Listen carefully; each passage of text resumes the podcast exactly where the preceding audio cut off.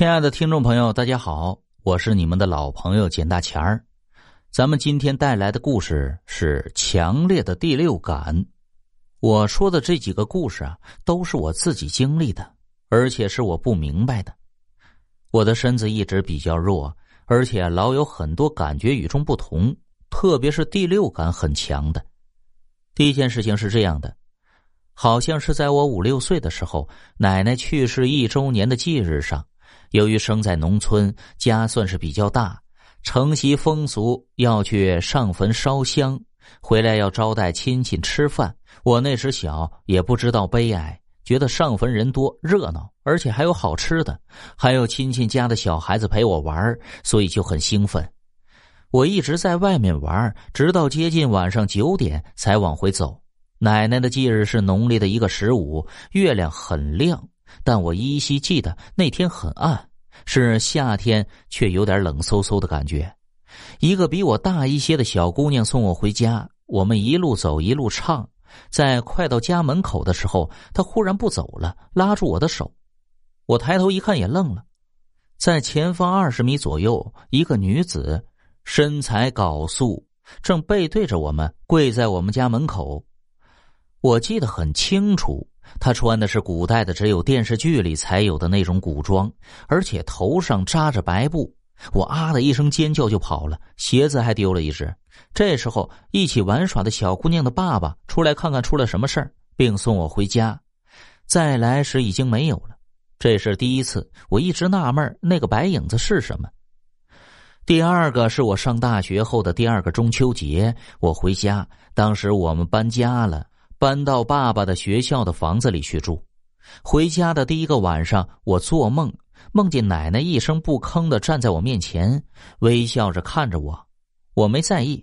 第二个晚上还是那样，而且她一直就站在我面前的样子，什么也不说，一直就反复做这个梦。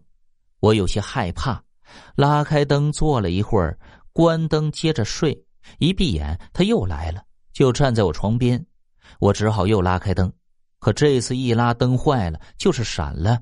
我很恐惧的熬到了天亮，告诉了爸爸：“啊，没事儿，别瞎想啊，到晚上我给你换个灯泡就好了。”结果爸爸拿来灯泡换了一个，刚换上灯，啪的一声就闪了。